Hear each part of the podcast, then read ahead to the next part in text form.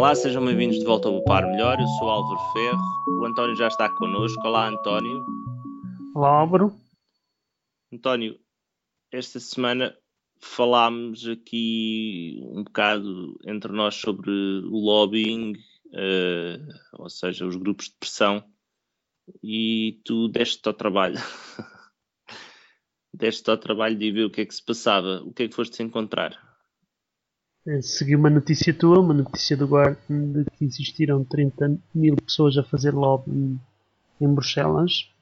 Uh, para mim, lobby era mais um conceito associado aos Estados Unidos e a todas aquelas pessoas que em Washington fazem pressão sobre o, o governo, e não só o governo, também os representantes do Senado e do Congresso dos Estados Unidos para influenciarem as suas uh, tomadas de posição. Então, mas, do teu ponto de vista, essa influência, essa pressão é legítima ou não é legítima? Não, do meu ponto de vista é totalmente legítimo.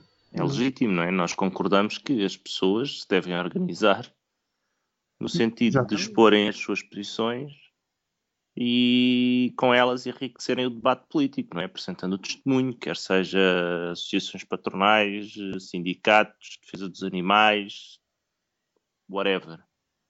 Whatever. As pessoas devem se reunir, nós uh, organizamos, nós por um bocadinho podíamos ter aqui uma associação. Já, a Associação da Poupança, não me parece não. que fôssemos muito longe, mas pronto. Era da eficácia e da eficiência mais, porque a gente chamou-lhe poupar ah. melhor, porque a nossa guerra é mesmo com, com a eficácia, é com o desperdício, não é propriamente com, com austeritarismo. Sim, não, não é com isso, exatamente. A nossa guerra é pelo, pelo, pela eliminação do desperdício. Um, então, mas e 30 mil pessoas é, é, fazem o que mesmo? Estão lá no hall de entrada, lobbying, lobbying é o hall de entrada. Estão lá no hall de entrada, no patamar da escada, fazem esperas, como é que é? que é que a notícia do Guardian é uma notícia relativamente extensa e por acaso menciona um documentário que é o documentário que, que, nós vamos referenciar, sobretudo no artigo que vai sair esta semana, e que se chama The Brussels Business Who Runs the European Union, ou seja, qualquer coisa como traduzir o negócio de Bruxelas, quem é que realmente manda uh, na União Europeia. Estamos e a então, falar da curvatura da banana.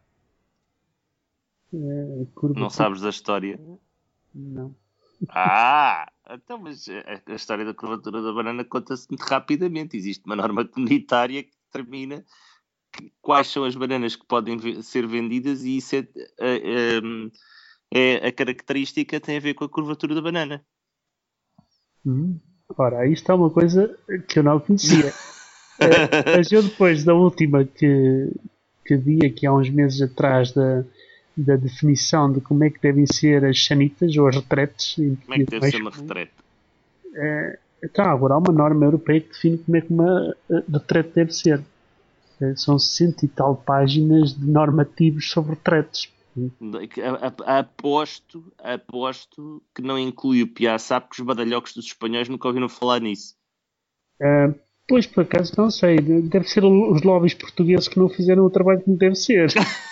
a malta que vende piaças. Isto não faz sentido nenhum. Mas então, e qual é a. É como a dos americanos que tem que ter lá a poça d'água lá, tipo. balde para beber água?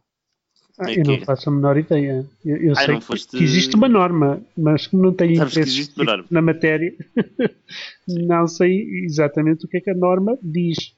Um, se, se, se, a sanita deve ser mais alta ou mais baixa, mais larga ou mais profunda ou o que quer que seja, não faço ideia. Sei que há uma, há uma norma sobre retretes. Uh, e, portanto, no, no documentário fala-se um bocadinho sobre como é que os grupos de pressão uh, em Bruxelas tentam influenciar os, os eurodeputados ou a Comissão uh, no sentido de produzirem legislação ou decisões que, que, os favoreçam. Né? E o documentário é um bocadinho datado, na minha opinião. Hum. Porque mostra sobretudo a pressão existente durante a década de 90 e como é que as grandes uh, empresas europeias uh, fizeram passar determinadas uh, legislações ou determinadas. Isto, isto, em termos de legislação europeia tem, tem, tem um nome específico que agora está-me a esquecer. são as, não é as normativas. Diretivas. As diretivas comunitárias. Diretivas comunitárias Que depois acabam por ser legislação, não é?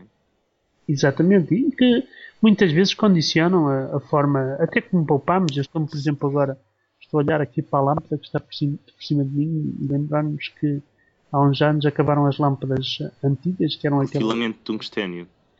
Exatamente, as incandescentes e que agora já não se vendem, foi proibida a sua venda e agora temos que levar com as novas, uh, que são mais realmente caras. económicas, uh, mas são muito mais caras.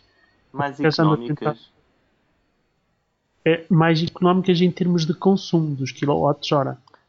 É, e depois em, em termos de duração é o produto por aquilo que, que vende ou é, é para o bochecho?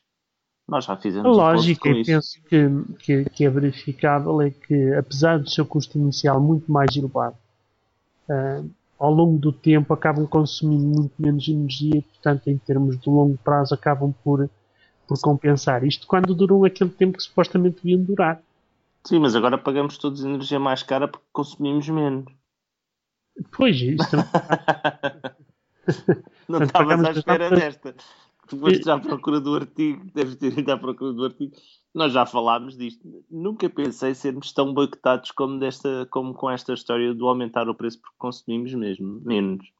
Sim, sim, esta vai ser recorrente durante os próximos anos, portanto não temos realmente a menor hipótese. Isto é que andaram 10 anos a massacrarem-nos para nós pouparmos. E esta história das, das, das eh, esta história das uh, sanitas que tu referes é o, a, a, a, desculpa é igual. Ah, e tal, que a malta gasta muita água e as sanitas não têm uma definição da quantidade de água. Tanga, não tarda muito que nos venham dizer, pois, sabe, vocês poupam muita água, isto vai ter que ser mais caro. e as sanitas também, não é? Porque tem que ser feitas provavelmente um material mais XPTO. Uh, e isto, isto é tudo, tem tudo a ver com a indústria, não é? E isso é um dos aspectos principais que é referido no documentário. Como é que a indústria e as grandes empresas realmente condicionam ou acabam por condicionar tudo o que é uh, a política europeia.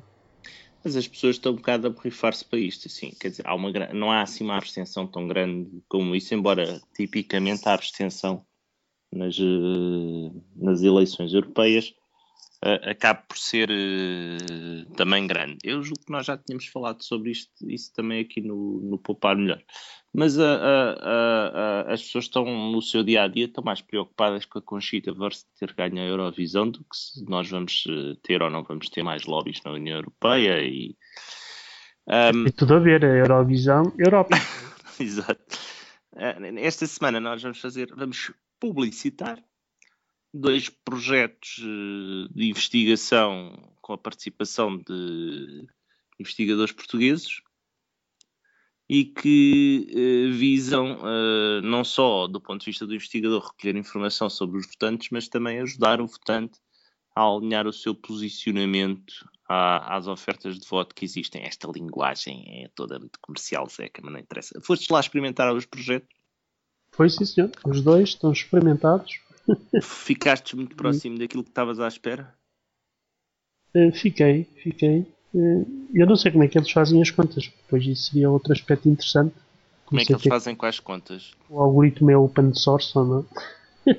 Olha, boa pergunta, mas eu nem sequer sei se é um algoritmo, porque aquilo é uma questão de, de, de algo. Uh, aquilo nem sequer, eu nem sequer não me preocuparia tanto com o algoritmo. Aquilo tem mais a ver com o que é que eles entendem que é o que os partidos defendem. Pois, exatamente. Eu não sei como é que os partidos eventualmente não processam estes senhores. Eles não processam porque isto é feito com a informação que eles próprios dão. Acontece que os próprios representantes dos partidos políticos nem sempre alinham à, à mesma bitola dos seus eh, votantes. Tu vais calhar no PAM se a tua uh, classificação for semelhante àquela que é dada pelos próprios candidatos do PAM. Claro. Tem a ver com a aproximação que tens dos, dos candidatos. Mas há mais maneiras de fazer isto, não é? Isto é a maneira que eu faria. E, e até me parece, pelo nome dos investigadores, conhecer o trabalho de alguns deles, até me parece que terá sido por aí. Até porque em Portugal tens. Eh, devem ser as pessoas mais. Eh, aqueles 250. 250. Não sei quantos é que são ali na Assembleia da República, mas esses uh, 230 deputados são, devem ser das pessoas mais estudadas em, em todo o país, desde uh, as preferências uh, partidárias, associativas, estudantis, aquilo é tipo escutados até debaixo das unhas dos pés. Eu pessoalmente o que eu achei mais interessante né, é, é, é, o facto de termos que responder a perguntas, para já, não é? Mais do que digamos ouvirmos o que é que eles nos dizem e nós impingirmos, há um conjunto de perguntas, são aquelas que marcam uh, as nossas vidas, não é? E, e, depois em função dessas, dessas respostas há uma indicação um, do posicionamento. Eu, por exemplo, estou a ver aqui o meu posicionamento num dos inquéritos, que é o, é o box, um, que depois traduzem isto em termos de matriz, uh, uma matriz esquerda-direita, em termos horizontais, e eixo dos Y tipo libertário conservador.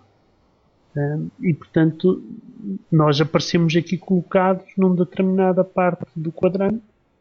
Uh, eu imagino que há alguns. Há aqui dois quadrantes completamente vazios, diga-se de propósito, né? portanto, uh, para, para, para, em Portugal, porque curiosamente eu já tinha feito também eh, não foi este, foi outro, tinham feito da perspectiva inglesa. E as perguntas realmente adequam-se aos países em, em causa, porque as perguntas, por exemplo, feitas em Portugal são diferentes das perguntas feitas, por exemplo, para, para ingleses. Eu tinha visto, eh, digamos que inicialmente, isto aqui há uns dias, para, para a vertente inglesa. E eles têm outros problemas diferentes dos nossos, a imigração, a questão também da vertente dos apoios sociais, que está neste momento muito na voz em Inglaterra. E, portanto, eu até por acaso respondi ao, ao inquérito em inglês, da perspectiva inglesa, e deu uma indicação de voto para inglês. o que não é propriamente muito interessante, não é? Uh, de um ponto de vista imediato. Mas acho que, que é isso. Que falta... keep? Eu já não me recordo exatamente.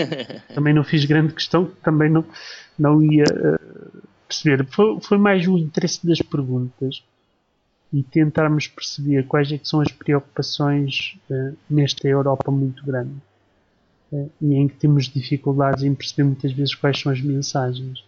E ainda depois sabendo que tu referes a quantidade de deputados em Portugal, uh, mas a quantidade de deputados na Europa é muito superior. Eu nem sei quantos estão lá. E agora, e agora acho que há menos lugares para dividir por país, porque entrou mais um. Exatamente. E portanto é, é, é muito fácil perceber que, isto fazendo também a associação com, com outro, outro artigo do lobby em Bruxelas, que, que a Europa realmente é, é, um, é uma malha, ou digamos que uma malha de detalhes ehm, que, que, neste momento é difícil de, de, perceber. E por isso é que acho que em cada um dos países, não sei como é que vai decorrer a campanha eleitoral nos outros países, mas os temas nacionais acho que vão continuar-se a sobrepor àqueles da Europa. Uh, eu aposto que em Portugal não vamos falar do, do excesso da, da regulação das sanitas uh, ou, ou de outras coisas que, que, são um bocado chocantes, porque são normas que são uh, aprovadas para a Europa no seu todo e que, por exemplo, não se aplicam muito em Portugal. Eu, por exemplo, quando falo de poupança, e falamos, por exemplo, de poupança, eu custa muito andar cada vez mais pelas estradas portuguesas durante estes dias que agora já são quase verão, não é? E ver todos os carros, todos os automóveis quase novos, eh, ou todos mesmo, com as luzes ligadas. Quer dizer, é uma coisa que me faz. é, Olha, eu, eu, eu, nem, eu, nem, consigo desligar a luz da minha moto, aquilo assim que eu dou a chave liga. Exato, e, e, e consome basicamente gasolina, não é? Não há, se a moto ainda fosse elétrica, ainda poderia vir da eletricidade, tu poderias uh, carregá-la em casa, não é? Uh, mas a partir do momento em que isto é uma norma claramente feita para os países do norte da Europa, que obviamente passam metade do ano na penumbra, uh, faz-me confusão termos também que ter carros cá em Portugal com as regras da, da Suécia ou da Noruega ou do, do Círculo Polar Ártico, qualquer coisa do género. Eh, e portanto eu acho que eh, estas próximas eleições que aí vêm tínhamos muito que pensar como é que nós como país eh, nos colocamos na, na Europa e, e, perceber que, que obviamente há um conjunto de impactos que derivam da, do, daquilo que emana de Bruxelas e que faz com que nós da perspectiva da Europa, eu costumo dizer que nós, da perspectiva da Europa, são quase como as pessoas de freixo de espada à cinta eh, em relação a Portugal. Temos, temos que eh, encaixar isso e, e perceber. E, e, estes dois exemplos que vamos dar esta semana são muito interessantes para perceber como é que nós nos posicionamos nesse mundo. António, esta semana ficamos por aqui. Obrigado, António. Adeus, Álvaro.